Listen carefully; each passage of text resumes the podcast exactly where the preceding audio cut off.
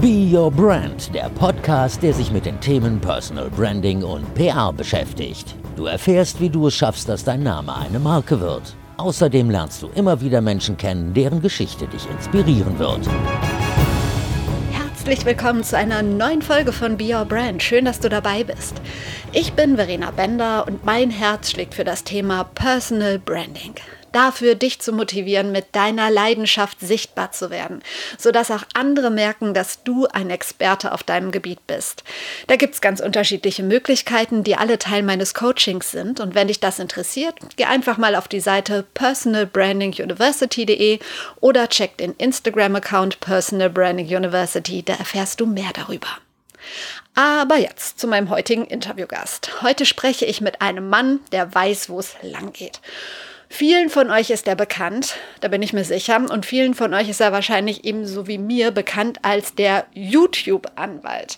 Der Rechtsanwalt Christian Solmecke hat sich nämlich durch YouTube, aber inzwischen auch durch viele andere Kanäle zu einer absoluten Marke entwickelt. Wir sprechen über seinen Weg in die Sichtbarkeit. Wir sprechen darüber, wo du auf der ISS am besten keinen Mord begehen solltest. Aber wir sprechen auch über sinnvolle Dinge, sowie den Schutz von Markennamen, Bildrecht, Geschichte im Netz, warum wir eigentlich glücklich sein sollten, wenn wir eine Abmahnung bekommen, welche Texte im Netz urheberrechtlich geschützt sind und welche nicht und vieles mehr. Lass dich unterhalten, aufklären und inspirieren von Christian Solmecke. Wer ist Christian Solmecke und was ist deine größte Leidenschaft? Ich bin Christian Solmecke, Rechtsanwalt und Partner der Kölner Medienrechtskanzlei Wildeborger und Solmecke und meine größte Leidenschaft ist wahrscheinlich die Produktion von YouTube-Videos, kann man so sagen. Und natürlich auch das Ranschleppen von Geschäft für die Kanzlei. Wann ist dieser Tag für dich ein gelungener Tag? Also wann sagst du, es ist gleich Abend, wann gehst du nach Hause und sagst, boah, das war ein guter Tag? Also das kommt natürlich darauf an, ob äh, man das äh, im Privaten sieht, im Urlaub oder wenn es jetzt heute ist, dann freue ich mich natürlich, wenn ich nette Mails von Mandanten bekommen habe oder wenn ich beim Blick auf die Statistiken unserer Webseite wieder kleine Sprünge gesehen habe. Das sind so meine Benchmarks, die ich jeden Tag im Blick habe. Ich habe natürlich auch, da müsste ich lügen, wenn es nicht so wäre, die Zahlen der Kanzlei im Blick, wenn ich sehe, ah, wir haben wieder mehr Mandanten als gestern bekommen und noch mehr als letztes nächstes Jahr, dann erfreut mich das schon und dann ist das zumindest ein erfüllter beruflicher Tag. Um dich noch ein bisschen besser kennenzulernen, wenn ich jetzt deinen Sohn nach deiner größten Stärke und deiner größten Schwäche fragen würde, was wird er wohl erzählen? Also mein Sohn ist natürlich zeitgleich mein größter Kritiker, der ist zwölf Jahre alt. Und von ihm kommt ja witzigerweise auch der Tipp für mein meistgesehenstes YouTube-Video. Und ähm, er hat mich mal kritisiert und gesagt, Papa, was du da alles auf YouTube machst, äh, das ist total schlecht, diese Themen interessieren überhaupt keinen, du musst mal was machen, was die Menschen interessiert. Und damit hatte er ja sozusagen den Nagel auf den Kopf getroffen, ich habe die ganze Zeit YouTube gemacht, schon sieben Jahre. Und plötzlich kommt er und sagt, das ist alles scheiße, war seine Meinung und er hat dann ja gesagt, mach doch mal ein Video, äh, 20 Dinge, die Lehrer machen, aber nicht dürfen. Und das Video haben jetzt über zwei Millionen Menschen gesehen. Also da hat mein größter Kritiker mich kritisiert und zu einem absoluten Wandel auch äh, unseres YouTube-Kanals herbeigeführt. Also da würde er sagen, wahrscheinlich, Papa versucht manchmal so ein bisschen da was bei YouTube, weiß aber nicht, wie es geht. Das würde er vielleicht als, Stärke, als Schwäche ansehen. Stärke, glaube ich, findet er, äh, dass ich ziemlich straight und ehrlich bin. Also bei mir gibt es nichts Hinterfotziges. Ich bin so, wie man mich in den YouTube-Videos sieht, wie man mich in der Öffentlichkeit so sieht, äh, ziemlich geradlinig und klar. Und wenn mich was stört an ihm, an der Family, an den Mitarbeitern, dann kriegen die das von mir zu hören. Ich bin aber dafür auch nicht nachtragend.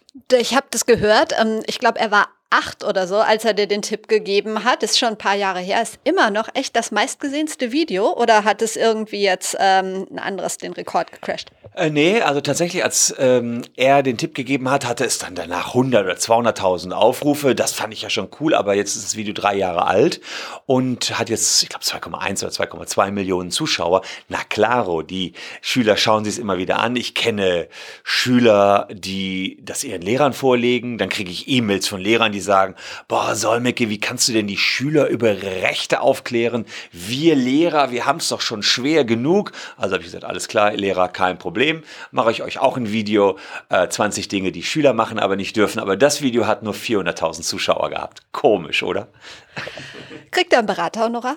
Er hat äh, prompt ein Beraterhonorar verlangt, also so wirtschaftlich ist er dann schon. Er durfte immerhin danach meine YouTube-Videos schneiden und hat sich von dem Geld, glaube ich, einen neuen Monitor gekauft. Sehr gut. Ähm, du hast einen spannenden Lebensweg. Du hast Jura studiert, natürlich, sonst könntest du diesen Job nicht machen. Aber du bist auch Journalist. Und ich habe gehört, mit Leidenschaft hast du das gemacht. Warum bist du dann doch in den Bereich Jura gegangen? War es das Geld? Äh, eigentlich nicht. Es war so, dass ich mit 15 schon angefangen habe, ähm, für die Zeitung zu schreiben, Lokalzeitung, damals äh, aus dem Ort, wo ich herkam. Gefelsberg heißt es, neben Ennepetal, Wuppertal, Hagen, Ruhrgebiet, so die Ecke. Und da habe ich für die Westfälische Rundschau eine Zeitung der Watz-Gruppe geschrieben. Habe das total gerne gemacht. Und dann, als ich 17 war, also zwei Jahre später äh, oder 18, dann hat ein Radiosender bei uns aufgemacht, Radio Ennepe-Ruhr-Kreis. Das sind die NRW-Lokalradios, also Lokalradiostationen. Und die hatten gar keine Ahnung, was bei uns im Kreis abgeht. Und kamen auf die Idee, dann nehmen wir doch einfach junge ähm, Zeitungs Schreiber und fragen die, ob die auch Radio machen wollen. Und ich dachte so, das Abenteuer gehst du mal ein und schwupps war ich Nachrichtensprecher von Radio EN und hatte eine eigene Radioshow. Kulturclub hieß die damals. Aber ich war nicht gut, muss ich fairerweise sagen. Wenn ich mir meine alten Kassetten so rauskram und noch irgendwo einen Kassettenrekorder finde, um die abzuspielen, denke ich so, oh Gott, oh Gott, was haben die damals mich auf Sendung gelassen? Aber wie das so immer ist, äh, man muss erst schlecht gewesen sein, um später gut zu werden, glaube ich. Naja, und dann ging das so weiter. Dann kam äh, Radio Köln, weil ich in Köln studiert habe. Dann kam der große WDR. Ich war zehn Jahre Nachrichtensprecher vom WDR 2. Äh, hätte dann auch gerne äh, nach dem Abi Journalismus studiert, aber dazu brauchte man damals in Dortmund einen 1,0er Abischnitt. Äh, den habe ich nicht ganz erreicht und dachte mir, na, macht ja nichts, dann kannst du erstmal Jura studieren. Mit Jura kann man ja quasi alles machen, war so damals meine Denke. Kann man ehrlicherweise auch noch immer und dachte mir, na, dann kann man vielleicht danach wieder in den Journalismus. Dann war das Jurastudium relativ hart, das ist trocken, da muss man auch nichts schönreden. Ich habe da noch einen draufgesetzt, in Belgien in Löwen einen LLM, einen Master im IT- und Medienrecht gemacht. Und da dachte ich so, cool. Ich war ja selber Programmierer, habe Webseiten programmiert und plötzlich habe ich das Ganze juristisch betrachtet. Und da hat mir Jura angefangen, richtig Spaß zu machen. Und wie immer im Leben, wenn du was machst, was dir Spaß macht, kommst du gut an. So kam ich auch gut nachher bei den Mandanten an. Bin dann erstmal in der juristischen Szene geblieben. Man kann damit wahrscheinlich auch mehr Geld machen als im Journalismus, es sei denn, man wird nachher ein Uli Wickert oder zu den, zu den wenigen ganz großen Stars. Ähm, und jetzt bin ich aber wieder zurückgekommen. Durch den ganzen YouTube-Kram, Social Media ist man ja irgendwie schon wieder in der publizistischen Branche angelangt. Irgendwie ist gut, dein YouTube-Kanal oder euer YouTube-Kanal, wobei es ja schon, du bist die Personal Brand, hat ähm, mittlerweile 500 11.000 äh, Abonnenten, eine krasse Zahl. Siehst du dich selber als Personenmarke?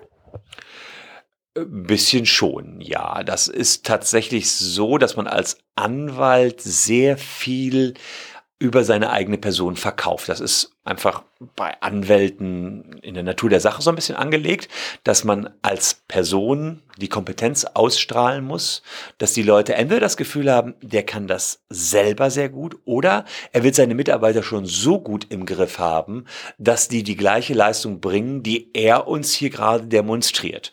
Und insofern kann ich schon sagen, dass man sah, die Person ein bisschen als Frontmann nach vorne gestellt hat und damit vielleicht auch zur Personenmarke geworden ist, auch wenn wir natürlich als Kanzlei Wildebeuger Solmecke heißen, aber man sieht ja auch, auch das Wort Solmecke ist ja in dem Kanzleinamen auch mit drin. Also da ist diese Denke schon noch bei mittelständischen Kanzleien, wie wir es sind, dass man mit den Namen der ähm, Inhaber noch nach außen vorne gehen muss richtige Großkanzleien wie Lovells oder Freshfields haben dann vielleicht Fantasienamen ähm, und da tritt vielleicht der Einzelne ein bisschen zurück, aber selbst da zählt doch immer noch der Name des Partners, an dem kleben die Geschäfte. Wie kam es, dass du ausgerechnet YouTube als Kanal gewählt hast, was ja schon ähm, nicht unbedingt der einfachste ist, also ein Blog? wäre aus meiner Sicht einfacher. Richtig, wir haben auch mit dem Blog begonnen. Also das war natürlich das Erste, was ich gemacht habe, ein Blog. Und dann haben wir auch Facebook gemacht, als Facebook neu rauskam. Und dann sah ich diese neue, wirklich nah, es ist ja schon zehn Jahre her, die nagelneue Videoplattform YouTube und dachte mir so, puh, wie wäre das, wenn man als Anwalt da mal ein Video hätte? Und was habe ich gemacht? Ich habe damals eine Webcam genommen, die, die lag noch oben drauf auf meinem Bildschirm hab da reingesprochen, liebe Leute, ihr wart vielleicht gerade im Sommer in der Türkei, habt euch ein gefälschtes Ed Hardy T-Shirt mitgebracht. Das versteigert ihr jetzt über Ebay und kriegt eine Abmahnung. Was kann man da tun? Das war mein aller, allererstes Video. Ah, das habe ich da erklärt, was man tun kann bei Ed Hardy Abmahnungen. Und dieses Video sah Steffi McLean. Steffi McLean war damals ähm, Redakteurin bei Stern TV, bei I&U und eine Freundin von mir, die ist mittlerweile bei Sat1 äh, große Nummer geworden und sagte mir damals, Christian, wenn du so scheiße rüberkommst mit einer krisseligen Webcam, mit einem scheiß Ton, dann solltest du es lieber gleich lassen. Und das saß und ein Jahr lang habe ich dann überhaupt nichts mehr gemacht an YouTube. Also das, dieses ah. eine Video war ein Solitär und sie hat gesagt, das sieht scheiße aus, das kommt nicht rüber und nix. So. Und nach einem Jahr dachte ich mir, es kann doch nicht wahr sein. Ich schaffe alle möglichen Dinge, die ich mir vornehme. Ich muss es doch auch hinkriegen, das, was die ganzen Kinder können da auf YouTube, äh, denn das sagte noch meine Frau mir, du kannst doch nicht auf YouTube sein, das gucken doch nur Kinder. Ähm, das, aber ich dachte mir, ja, wenn es die hinkriegen, die Kinder, ich bin auch ein Spielkind, das muss doch zu machen sein. Dann habe ich mir einen, Freund angerufen, den Axel Stecken, der ist Fotograf, und habe ihn gefragt, sag mal, Axel, wie kriegt man denn eine super Bildqualität hin, ein super Licht und einen super Ton? Und äh, letztlich hat er mir eine Einkaufsliste zusammengestellt und gesagt, das musst du alles bestellen. Das war ein Fotoapparat, damals ein Canon EOS 7D. Einfach nur ein guter Fotoapparat mit einem guten Objektiv. Und damit haben wir dann angefangen. Das war wirklich dann brillante Videoqualität und ein brillanter Ton. Wobei ich auch allen den Tipp geben kann, der Ton ist fast noch wichtiger als das Video. Gute Tonqualität für YouTube-Videos interessanterweise wichtiger, jedenfalls bei solchen Videos, wie ich sie mache, ähm, als, der, als das Video. Denn die Leute, die jetzt sagen wir meine Videos sich anschauen, da befürchte ich, dass sie jetzt nicht die ganze Zeit nur sich das Video anschauen, sondern die surfen weiter und lassen im Hintergrund den Ton laufen. Tippe ich mal. Aber so genau habe ich da noch nie eine Erhebung drüber gemacht. Ja, ja, wer weiß. Aber du hast das Ganze ja auch als Podcast, dass man sich das nochmal anhören kann. Deine Anfänge, du sagst vor zehn Jahren und ich kenne so ein bisschen diesen Weg, das ist ja immer so eine kleine Durststrecke. Was bei dir anders oder hat es auch lange gebraucht, bis du die ersten Erfolge erzielt hast? Und was war für dich der erste Erfolg? Wie lange hat es gedauert? Also wenn man mit YouTube beginnt, dann hat man erstmal einen Besucher, nämlich sich selbst. Vielleicht kommt dann noch die äh, Mitglied, Mitarbeiter der Anwaltskanzlei da drauf. Also das ist echt eine zähe Nummer. War es damals schon, ist heute noch viel zäher geworden, muss man leider wohl sagen. Ist nicht so ganz einfach, da noch so richtig durchzustarten. Dann war es so, dass ich einen Mandanten hatte, ähm, ganz, am, ach, ganz am Anfang, da habe ich schon ein halbes Jahr darum gemacht. Der hatte viel Traffic, ich habe ihn rechtlich vertreten. Ähm, er hatte viel Traffic, aber wenig Geld. und da habe ich mit ihm Deal gemacht. Und habe gesagt, pass mal auf, du bezahlst mich nicht in Geld, sondern wir nehmen den Traffic deiner Internetseite und den lenken wir auf meine YouTube-Videos. Und so hat das angefangen. Das heißt, er konnte mir nicht bezahlen. Ich hatte kein Geld, um mir die Werbung zu leisten. Er brauchte aber einen Anwalt, also habe ich ihn vertreten. Und dann haben wir den Traffic da drauf gelenkt. Was für eine geile, clevere Idee. Und ähm, ja, wie ging es dann weiter? Ab wann? Ähm, wir haben eben im Vorgespräch so ein bisschen gesprochen. Mittlerweile kriegt ihr diverse Mandanten über deine Tätigkeit. Ähm, erinnerst du dich an das erste Mandat, das über deine YouTube-Videos zu euch kam? Das ist immer schwer nachzuvollziehen. Wir können zwar tracken, dass wir über 10.000 Mandate über YouTube bekommen haben, weil wir im Abspann eine Telefonnummer haben, die es nur bei YouTube zu sehen gibt. Also messe ich, wer ruft die Telefonnummer an und dann mache ich eine große, riesige Excel-Tabelle und sehe, okay, 30.000 Leute haben angerufen und 10.000 davon sind Mandanten geworden. Also weiß man, oh, ist ein Multimillion-Dollar-Channel, so ein YouTube, auch wenn wir jetzt jahrelang keine Werbung geschaltet haben. Also das kommt jetzt vielleicht sogar, dass wir Werbung schalten werden. Da sind wir gerade in gewissen Überlegungen drin. Aber bislang hatten wir keine Werbung, äh, sondern haben nur profitiert vom Brand, den wir dadurch erzeugt haben. Und ich glaube, die ersten Mandanten, die ich tatsächlich darüber erhalten habe, waren Tauschbörsennutzer. Die haben wir relativ am Anfang angesprochen. Und heute vertreten wir 70.000 Tauschbörsennutzer gegen die Filmindustrie, gegen die Musikindustrie. Das nimmt stark ab. Die meisten haben jetzt, was weiß ich, Netflix, einen Spotify-Account und tauschen keine Musik oder Filme mehr. Aber vor zehn Jahren war das ein Riesenthema. Ich weiß gar nicht, ob es da noch Napster gab oder schon LimeWire, BitTorrent. Das waren damals so die gängigen Tauschbörsen. Und die Menschen haben wir alle über YouTube erreicht. Und jetzt ist es so, hm, wenn wir ein YouTube-Video machen, zum Beispiel zur Möglichkeit, dass man seinen Autokreditvertrag widerrufen kann, wenn man seinen alten Diesel loswerden will. Also wir gehen nicht gegen VW vor, sondern gegen die Bank, die dir das finanziert hat. Dann mache ich dazu ein YouTube-Video und es rufen direkt am nächsten Tag 200 Leute an. Und wir haben beim letzten Mal rund 100 Mandanten darüber gewonnen.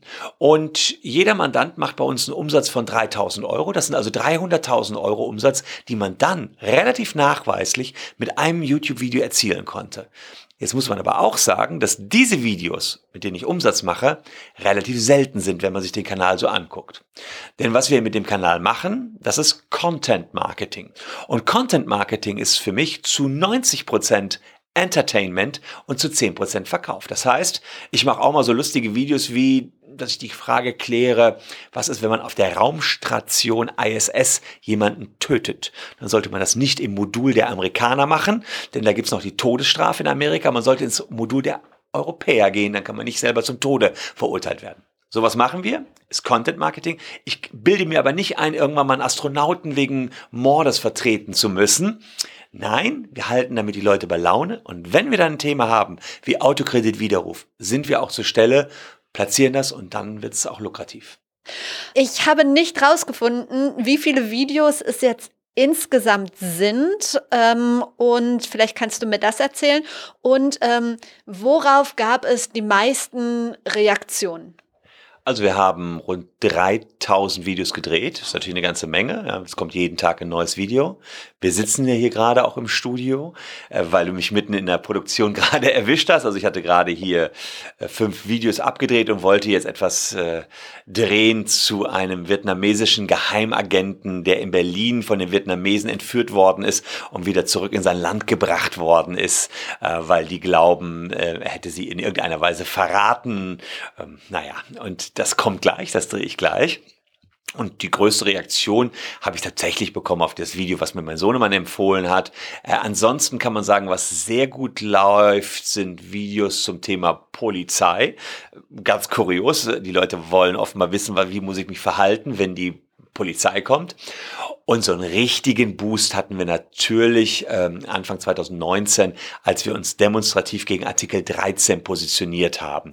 Da ging es darum, Artikel 13, der heißt jetzt Artikel 17, ist eine Norm in der im Rahmen der EU Urheberrechtsreform. Und äh, wir waren mit anderen großen YouTubern diejenigen, die erklärt haben, warum diese Reform schlecht ist für das freie Internet. Das haben wir in mehreren Videos äh, erläutert. Und so eine Resonanz habe ich ehrlicherweise nie erlebt. Ich bin dann eingeladen worden zu einer Demo in Berlin.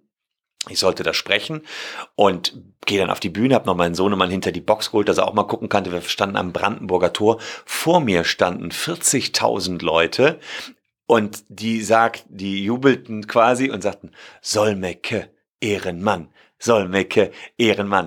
Und dieses Ehrenmann hat natürlich mein zwölfjähriger Sohn sofort verstanden, weil es ja, glaube ich, Jugendwort des Jahres 2017 oder sowas war. Aber das war so die stärkste Reaktion, die ich sozusagen in der Wirklichkeit bekommen habe auf YouTube. Plötzlich war man in der echten Welt. Da stehen 40.000 Leute, da hatte ich echt Gänsehaut. Und ich konnte, das war alles so laut da vom Brandenburger Tor. Ich bin überhaupt nicht durchgekommen mit der Stimme. Es war ein riesen Chaos da. Aber das war was, wo ich sage, das war eine Kampagne. Wir haben krass Haltung gezeigt. Und da muss man sagen, damit sind wir durchgedrungen wie nie zuvor. Bist du überhaupt noch praktisch als Anwalt tätig bei dem, was du alles machst, neben deinen ganzen Social Media Kanälen? Da komme ich gleich noch mal ganz kurz zu. Aber wenn ja, wie, wann? Also wir haben jetzt hier in der Kanzlei 28 Anwälte. Jeder ist für sein Gebiet Spezialist, einen für Markenrecht, einen für Gesellschaftsrecht, einen für Arbeitsrecht. Und insofern ähm, habe ich selbst aus dem praktischen Beratungsgeschäft mich weitgehend zurückgezogen. Ich habe vielleicht noch fünf, sechs Auftritte bei Gericht im Jahr, habe vielleicht noch 10, 20 Mandanten, wo ich mit in der Schwerpunkt der Betreuung mit drin bin.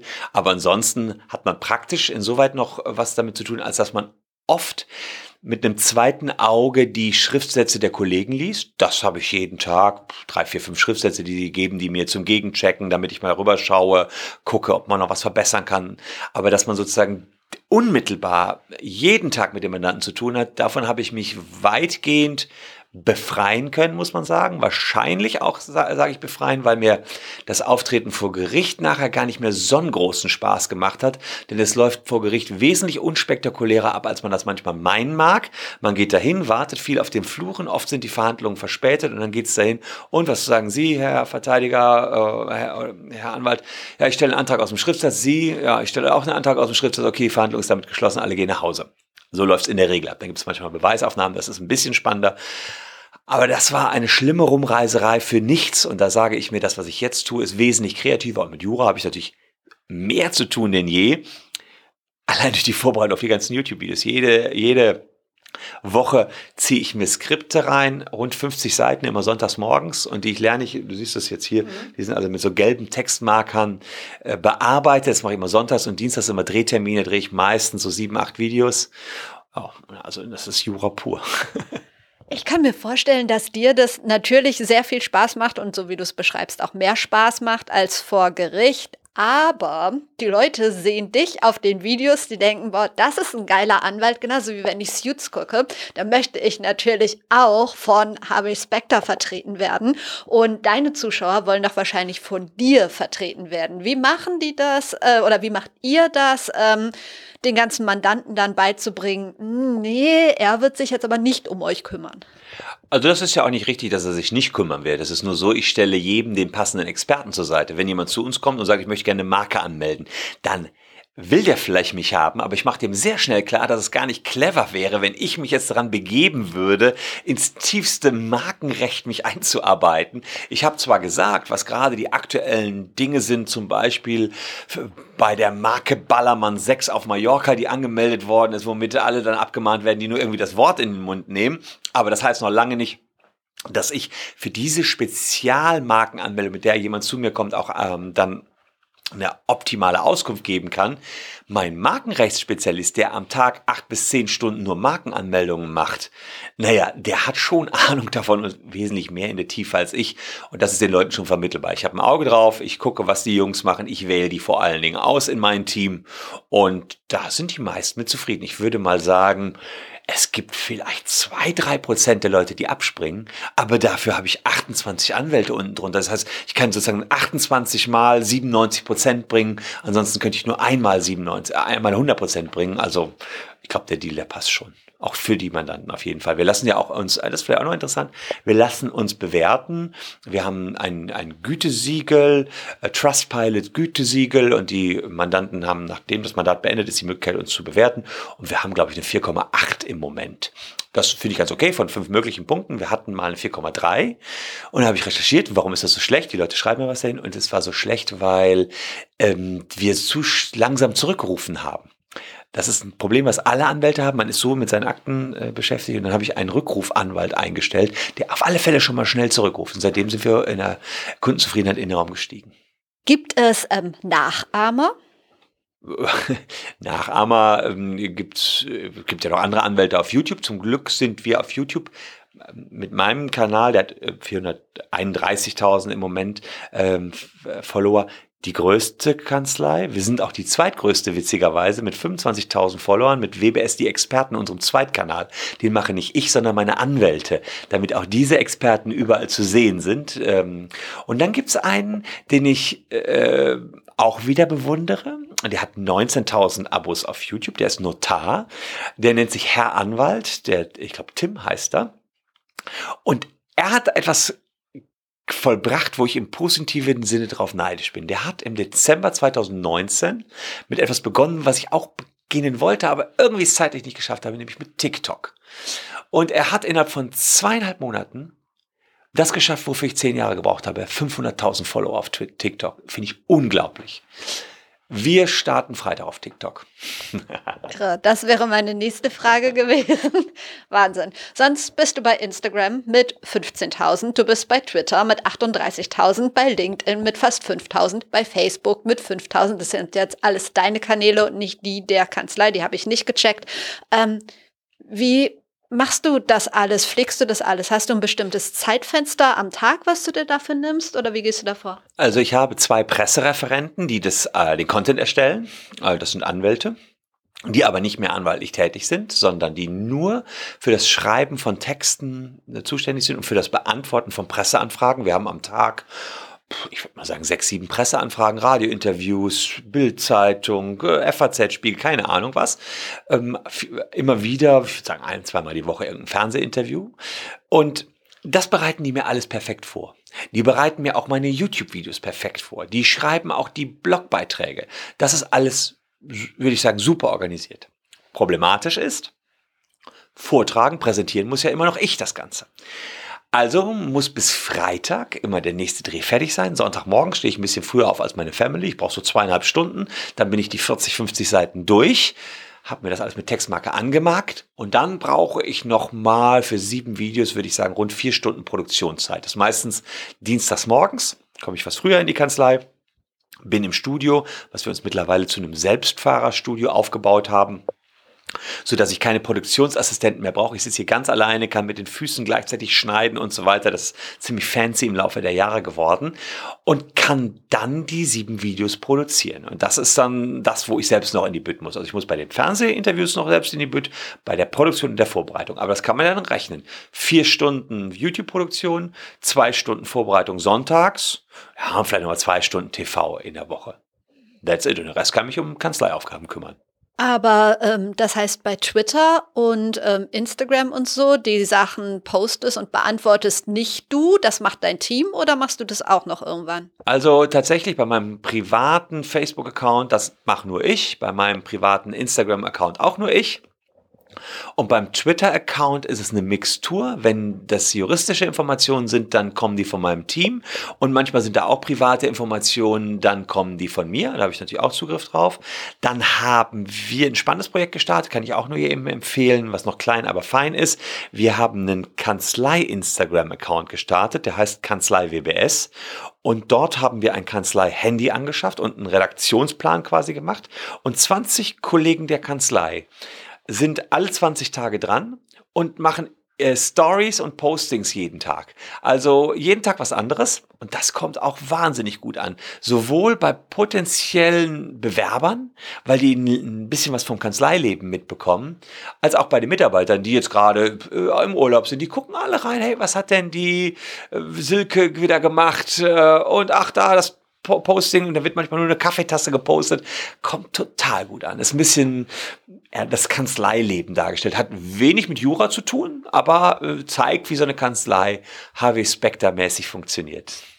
Hat aber auch ähm, viel mit der Firmenkultur zu tun. Ne? Es gibt ja auch Firmen, in denen dann gesagt wird, also in denen es das Prinzip gibt und dann, äh, was hat der gemacht und äh, ah, ich mache das besser und warum macht die das so und so und bei euch funktioniert das? Richtig, aber da gab es in 2019 auch ein, ja, eine einschneidende Veränderung, würde ich fast sagen, in unserer Firmenkultur. Wir haben den Carsten Fuchs engagiert von Fuchs von Morgen. Er zeichnet Zukunftsbilder, beziehungsweise entwickelt Zukunftsbilder. Und wir mittlerweile vier Partner der Kanzlei haben zunächst mal für uns Partner ein Bild entwickelt, wie die Kanzlei in fünf Jahren dastehen soll. Und haben dann die Mitarbeiter dazu geholt. Und es kam dazu immer mehr dahin, dass wir gesehen haben, wir müssen noch mehr die Zügel locker lassen und die Mitarbeiter müssen selbst die Zügel in die Hand nehmen. Und deswegen gibt's jetzt hier zum Beispiel Teams äh, für Homeoffice. Die organisieren selber, ob sie im Homeoffice arbeiten dürfen, nicht. Wir haben es mehr oder weniger freigegeben. Wir haben gesagt, okay, ihr solltet schon noch drei Tage die Woche anwesend sein, aber den Rest organisiert ihr selbst. Wir haben ein Team für Fortbildung. Es gibt also zwei Leute aus der Kanzlei, die schauen, klären den Fortbildungsbedarf und bei denen bewirbt man sich für eine Fortbildung und die geben die Fortbildung frei und die entscheiden und nicht mehr wir. Wir haben so ein Grundbudget äh, von aktuell jetzt zweieinhalbtausend Euro pro Jahr pro Mitarbeiter mal freigegeben. Und das kann von jedem Mitarbeiter aufgebraucht werden. Und ob eine Fortbildung äh, sinnvoll ist, entscheiden wir gar nicht mehr, sondern das entscheiden alles die Mitarbeiter. Es gibt eine äh, Sport- und Freizeit Gruppe, die jetzt den Karneval gerade organisiert, wie hier Weiberfastnacht organisiert wird, dass wir alle nachher, das ist eine große Kunstweiberfastnacht, in eine Kölschkneipe reinkommen. Da haben die irgendwie ihre Connections genutzt. Also ganz toll. Und deswegen konnten wir auch ein bisschen loslassen und sagen, okay, wenn ihr doch alles organisiert und wir nur noch die guten Gastgeber sind, dann organisiert doch auch den Instagram-Account und das klappt eigentlich ganz gut. Sehr coole Taktik und mit Karneval definitiv. Wir sind irgendwie 30 Leute und das ist schon schwierig. Du wirst doch bestimmt auch auf der Straße oft angesprochen und im Bekanntenkreis ja sowieso, also bei Ärzten und Anwälten, die, die müssen ja ständig Fragen beantworten.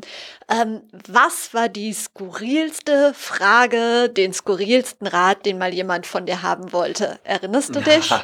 ich, also, äh, angesprochen, ja, man wird so vielleicht zwei, dreimal die Woche angesprochen. Okay, ja, aber das ist jetzt noch nicht lästig. Ich, ich glaube, da ist ein Rezo schlimmer dran. ähm, aber wenn du fragst, was war so die skurrilste Mandatsanfrage? Ja, kann ich sagen. Haben wir es auch angenommen, das Mandat? Das war eine Domina. Fängt schon gut an. Ja. Und diese Domina hatte einen Film gedreht. Bei diesem Film geht sie, die war aber noch angezogen, wenn ich mich recht entsinne. Auf alle Fälle hatte sie so lange äh, kniehohe Stiefel an aus Leder. Und mit diesen Stiefeln geht sie durch die Motsche, ja, äh, und macht die Stiefel dreckig. Und dann geht sie wieder zu sich nach Hause, das sieht man in dem Film, und ein männlicher Sklave muss die sauber lecken.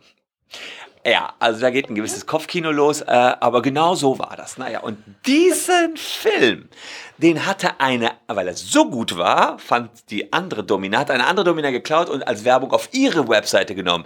Und ich glaube, dass die Domina auch irgendwie, weiß nicht, ob die auch eine Maske an hatte, aber jedenfalls hat die da mit Werbung gemacht und es kam Domina Nummer eins, die uns genommen hat und gesagt, Herr Solmecke, ich habe doch Ihre YouTube-Videos geguckt, das ist doch eine Urheberrechtsverletzung. Ich, ja, also faktisch haben Sie recht, Sie haben ein Filmwerk geschaffen, äh, es hat Ihre Wettbewerberin übernommen, das funktioniert nicht. Ja, und das ist einer der seltenen Fälle, wo wir auch mal abmahnen äh, und mal äh, sagen, hier, pass mal auf, ähm, das geht leider nicht. Die Kollegin hat dieses hochwertige Filmwerk gedreht und jetzt findet sich dann auch nicht mehr auf der Website der Kollegin, sondern exklusiv bei unserer Mandantin. Ich habe natürlich ein paar einfache rechtliche Fragen für die ganzen Hörer. Also bei Be Your Brand geht es mir ja darum, dass ähm, Leute, die was können und sich nicht trauen, damit mal rauszugehen, ein bisschen was zu zeigen, damit anfangen. Ob sie jetzt einen Blog machen, YouTube-Kanal, was auch immer, Instagram-Kanal.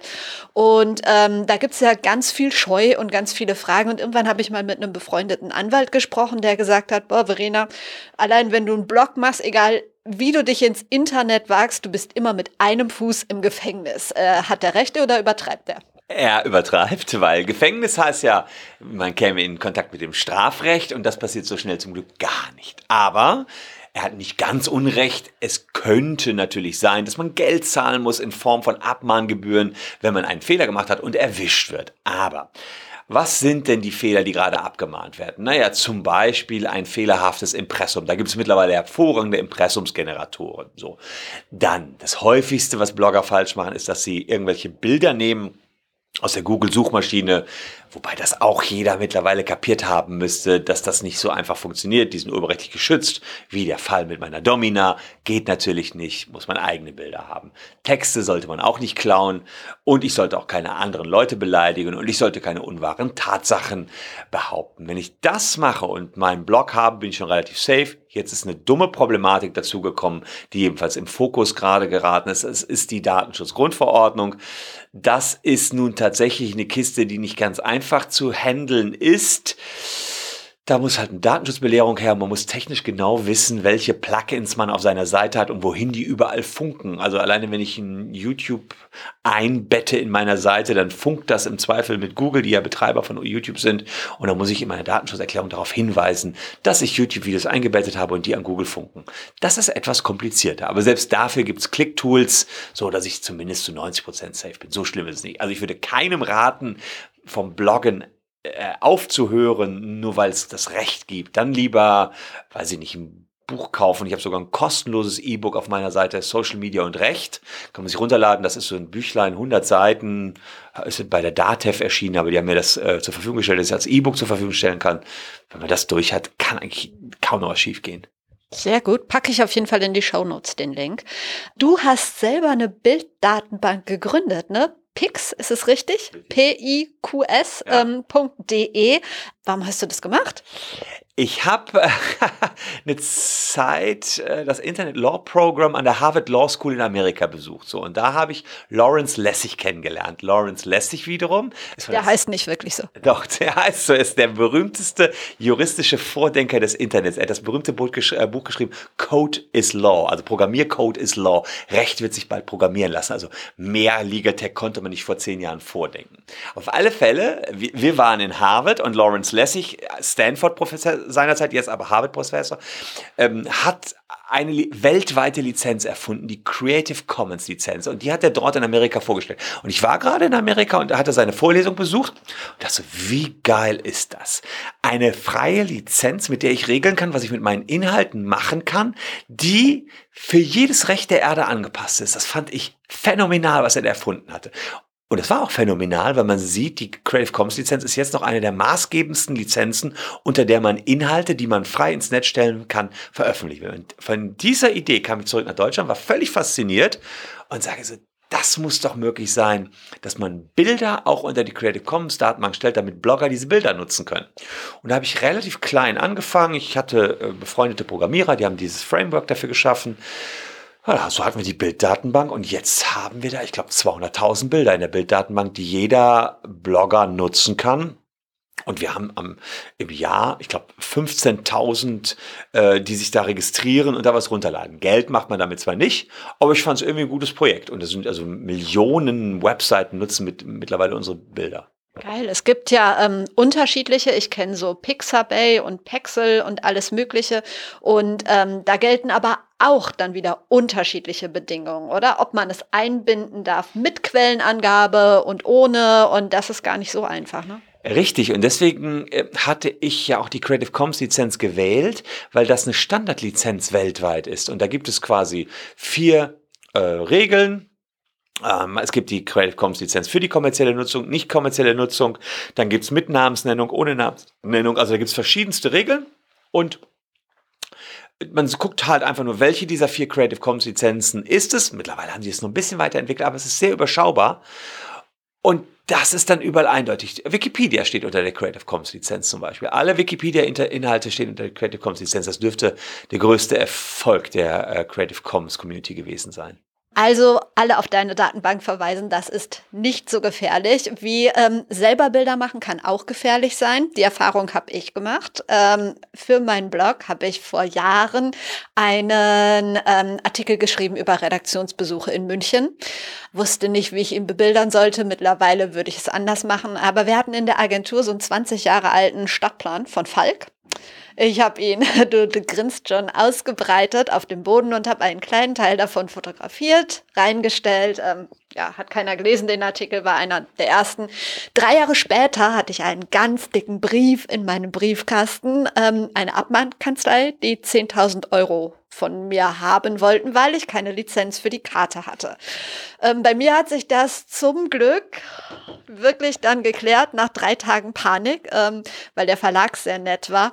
Aber ja, hat diese Abmahnkanzlei wirklich ein Recht, mich abzumahnen und hätte ich die 10.000 Euro wirklich bezahlen müssen? Also ich habe diesen Brief, den du bekommen hast, 100 Mal unten im Keller liegen in meinen Akten, weil ich 100 Mandanten gegen Falk hatte, äh, jedenfalls eine Riesenzahl an Mandanten, eine relativ große Zahl, weil das viele so gemacht haben. Die meisten haben es eingescannt, aber es macht keinen Unterschied, ob du scannst oder fotografierst. Die Gerichte haben alle unisono gesagt, dass diese Stadtpläne kreativ genug gestaltet sind, wie ein Gemälde, weil man sich überlegen kann, wie man die Straßen grafisch darstellt, dass das urheberrechtlich geschützt ist. Die 10.000 Euro, die müsstest du nicht zahlen und die wollten die übrigens auch gar nicht von dir haben. Die haben nur den Streitwert auf 10.000 Euro gesetzt. Das ist aber nicht gleichzusetzen mit dem Schadenersatzbetrag, den die von dir verlangt haben, sondern über den Streitwert berechnen Anwälte ihre Anwaltsgebühren. Das heißt, ich glaube, in der Sache wären da so um die 800, 900 Euro rausgekommen, trotzdem noch eine Stange Geld für so einen kleinen Schnipsel, den du da auf deinem Blog hattest. Mittlerweile mahnen die aber gar nicht mehr so groß ab. Ich glaube, es liegt auch daran, dass die meisten dann einfach Google Maps einbetten, äh, wenn sie auf irgendwas verweisen wollen. Aber du wolltest es ja gerade zur Illustration haben.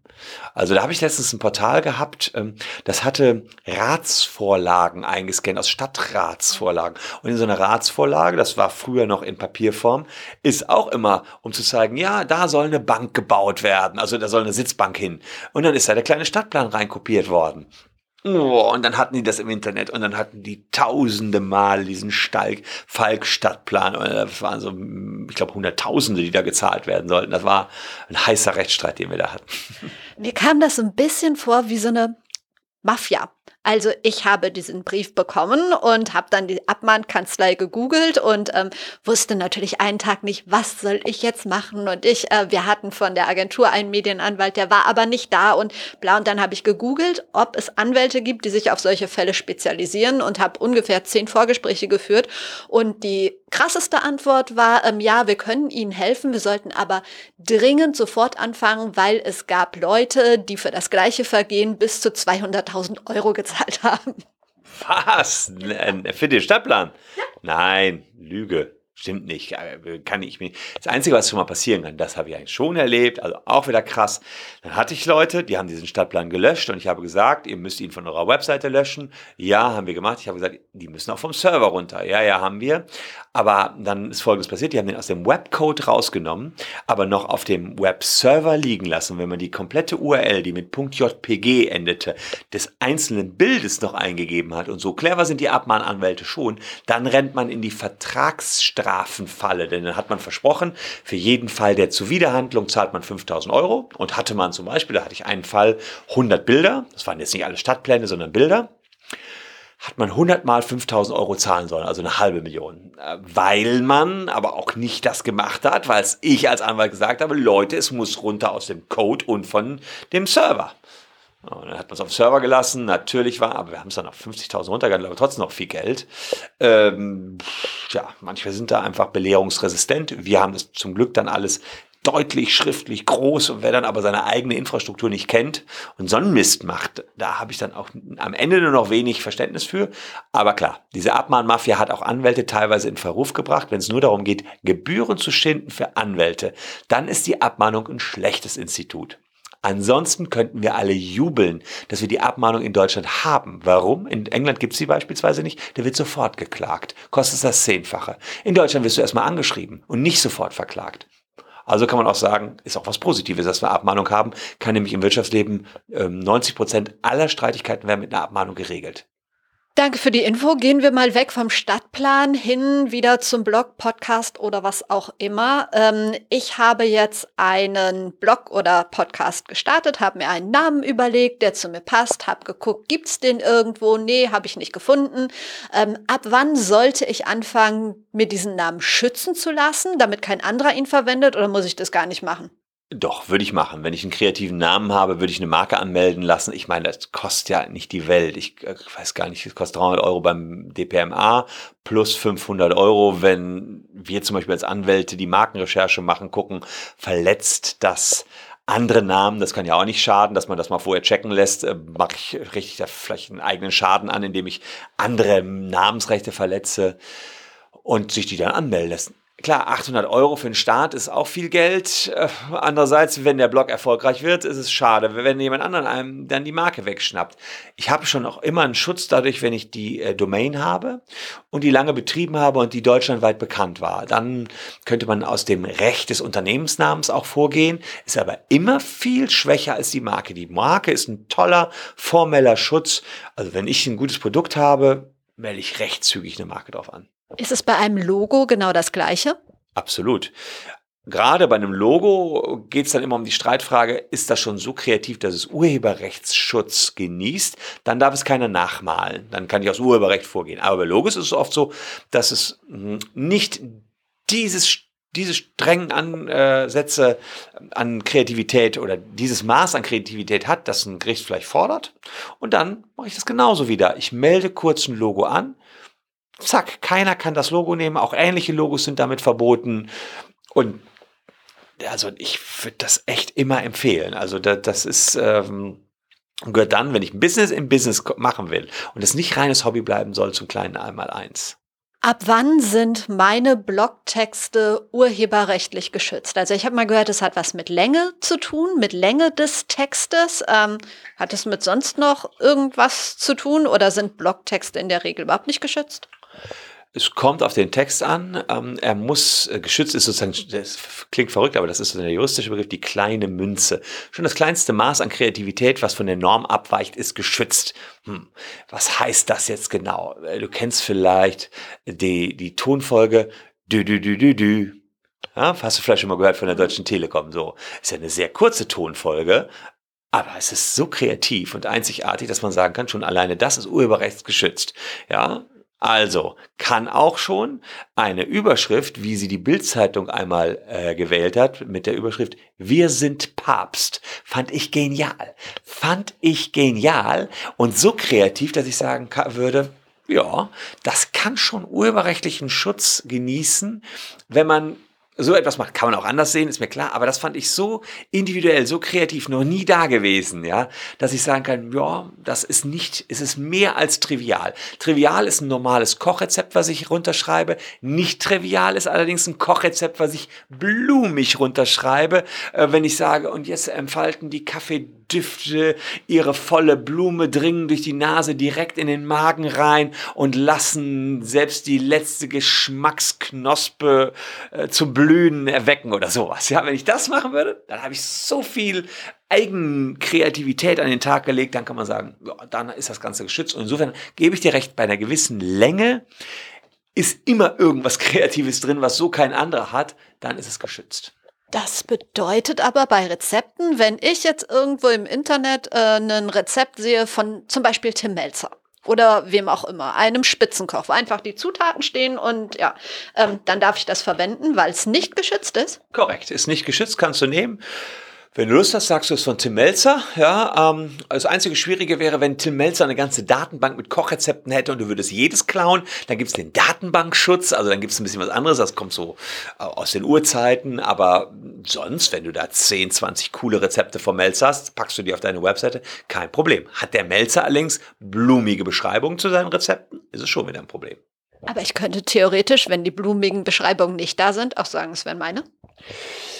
Ja, nur wenn du dann auch im äh, Kochbusiness tätig bist, dann könnte er vorgehen wegen unmittelbarer Leistungsübernahme, das dann im Wettbewerbsrecht wieder zu suchen. Da müsste man wieder schauen, ob ihr im gleichen Bereich seid. Also da wäre ich eher vorsichtig mit. Okay. Wenn jetzt jemand von mir ein Foto macht ähm, und das auf Facebook, Instagram, wo auch immer hochlädt, ohne mich zu fragen, habe ich dann irgendeine Handhabe, dass derjenige das löscht? In der Regel schon, aber wie Juristen das so gerne tun, sage auch ich an dieser Stelle einmal, das kommt drauf an. Wenn das Foto auf einer großen Demo gemacht worden ist und du als Teil dieser Demonstration zu sehen bist, dann nicht, hat er dich in der Demo rangezoomt, ohne dass du da gerade die Rädelsführerin bist, dann wiederum hast du eine Möglichkeit, sowohl gegen Facebook vorzugehen, die müssen das Bild löschen, als auch gegen den Einzelnen, der da deine Persönlichkeitsrechte verletzt. Was auch noch häufig gemacht wird, ist, dass man auf einer Messe fotografiert, das macht eigentlich jeder so, auch Hausmesse oder eine Veranstaltung.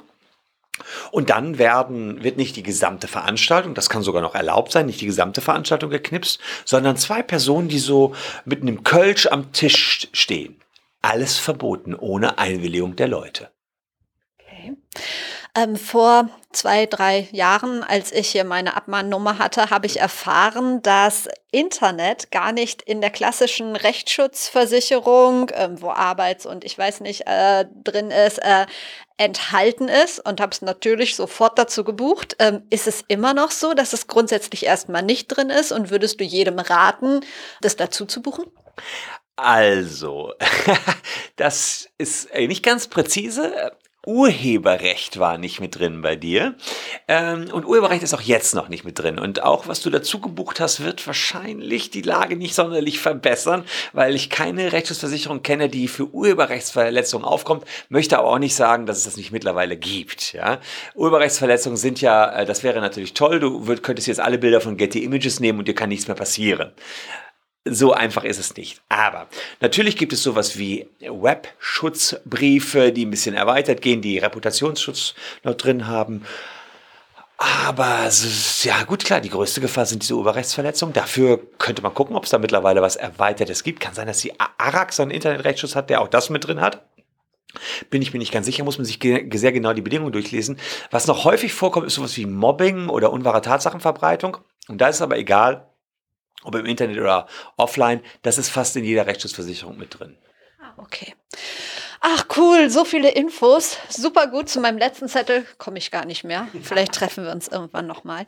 Ähm, ich habe aber drei Abschlussfragen. Und zwar lasse ich mir von meinen Gästen immer zwei weitere Interviewpartner empfehlen, mit denen ich über das Thema Personal Branding im weitesten Sinne spreche. Wen würdest du mir empfehlen? Oh, Personal Branding. Auch wen ich persönlich sehr cool fände, äh, wäre Tom Bachem. Das ist der Kanzler der Code University in Berlin. Der ist sehr cool, was Personal Branding betrifft. Also er hat sozusagen um sich selbst mittlerweile auch so eine Marke gemacht und alleine da diese Uni aufgezogen. Und mein guten Freund und Kumpel Professor Clemens Gebitzky, der Professor an der Cologne Business School äh, ist für Social Media und Recht und wirklich auf den großen Bühnen Deutschlands spricht. Und zwar äh, spricht er vor der Old Economy und bringt sie in die digitale Transformation rein. Also auch ein Hammerkerl, Hammertyp, guter Mensch, der würde auch nur so sprudeln. Also auch sehr, sehr zu empfehlen, sitzt auch hier in Köln. Sehr spannend, kannst uns gern connecten. Ähm, als nächstes, gibt es in deinem Leben oder gab es ein Role Model und wenn ja, wer ist es? Äh, Role Model im Sinne von irgendeinem Vorbild oder äh, jemand, der mir geholfen hat oder? Jemand, der dich inspiriert, der dir hilft, der, ähm, ich sage immer, es ist mein Opa, einfach durch seine ganze Lebenseinstellung, aber es gibt ganz Unterschiede, also so wie, wie du magst. Das kann auch beruflich sein. Also juristisch, also es gab äh, verschiedenste Leute, wo ich sagen würde, das waren so Mentoren. Es war, äh, äh, als ich mit 15 bei der Westfälischen Rundschau war, war das Uli Polzin, das war damals der, der Chefredakteur der Gefelsberger Rundschau. Dann kam ich zum WDR, dann war das Klaus Schmidberg, das war der Redaktionsleiter, der mich irgendwie, glaube ich, ganz gut fand und mit dem ich heute noch äh, äh gut verbunden bin. Dann stieg ich so ein bisschen in die Juristerei ein dann war das Professor Heusen, der nachher der Gründungsvater der Kanzlei Heusen, der mich auch mit Raffaela Wilde zusammengebracht hat, äh, den ich sehr bewundert habe, weil er damals schon, als ich Jura studiert habe, so Bücher geschrieben hat, für die er belächelt worden ist, die ich aber wiederum cool fand. Äh, die hießen effektiveres Arbeiten, mit Palmtops. Und er hat, äh, also es gab diesen Palm ja früher, heute würde man Blackberry nehmen oder Blackberry ist auch schon wieder out, in meinen iPhone, Smartphones. Äh, und da bin ich ein absoluter Freak von. Also von allem, was Effizienz steigert ist. Ich diktiere nur in mein Handy rein. Ich rede mit Siri, ich kenne alle Siri-Befehle, ich lerne die auswendig. Ich druck mir die aus und kann mit Siri im Auto reden, überall. Meine Frau ist schon ganz kirre, wenn ich mit Siri, Alexa und Google rede. Also äh, da bin ich ein Freak, glaube aber, dass man da auch auch wirklich Effizienzsteigerungen ähm, erzielen kann. Und das habe ich von Professor Heusen gelernt, glaube ich. Und da hat er mich sehr inspiriert. Und er hat mir vor allen Dingen immer gute Tipps für Bücher gegeben, die mich dann auch weitergebracht haben. Mensch, was eine Überleitung, weil die letzte Frage ist das beste Buch, was du je gelesen hast. Ist schwer zu sagen, aber was mich somit am meisten inspiriert hat, war wahrscheinlich von Tiki Küstenmacher Simplify Your Life. Da geht es darum, zu entrümpeln im Leben, Dinge zu vereinfachen, sich nicht mit Ballast zuzumüllen und einfach straight und geradeaus zu gucken und ähm, ja, und nicht jedes Buch zu lesen, sondern sich erstmal von jemandem ein Buch empfehlen zu lassen, dass man nicht seine Zeit zum Beispiel vertut mit dem Lesen schlechter Bücher. Und solche Tipps waren alle in Simplify Your Life drin. Ich glaube, es ist immer noch sehr lesenswert. Wer es noch nicht gelesen hat, sollte es tun. Zweitbeste war von Lothar Seiwart. Wenn du es eilig hast, gehe langsam. Auch ein Spitzenbuch immer noch. Und drittbeste, für, gerade für Juristen oder alle, die im Business sind, das Harvard-Verhandlungskonzept. Das ist also eine Methode, wie man Verhandlungen führt. Auch sehr inspirierend, auch ganz wichtig. Vielen Dank für deine Zeit. Sehr gerne. Danke für die Einladung. Ich hoffe, du konntest einiges mitnehmen aus dem Gespräch mit Christian. Für mich waren auf jeden Fall auch neue Infos dabei. Und in den Show Notes findest du wie versprochen den Link zu seinem E-Book Social Media und Recht und auch nochmal die anderen drei Buchtipps, die er uns eben genannt hat. Außerdem gibt es natürlich den Link zu meiner Seite und solltest du Interesse an einem persönlichen Personal Branding Coaching haben, dann check auch gerne mal den Instagram-Account Personal Branding University und melde dich bei mir. Ich arbeite super gern mit dir zusammen an deiner Positionierung online via Zoom oder Face-to-Face, -face, das liegt ganz bei dir. Und wenn du magst, können wir ja einfach mal unverbindlich sprechen. Wenn dir der Podcast gefallen hat, würde ich mich extrem über deine 5 Sterne auf Apple Podcast freuen. Empfehle Be Your Brand auch gerne weiter. Lass uns vernetzen auf Instagram, LinkedIn, Twitter oder sonst einer Plattform. Ich wünsche dir jetzt noch einen schönen Tag. Wir hören uns wieder am Donnerstag. Bis dahin, trau dich rauszugehen. Ich glaube an dich.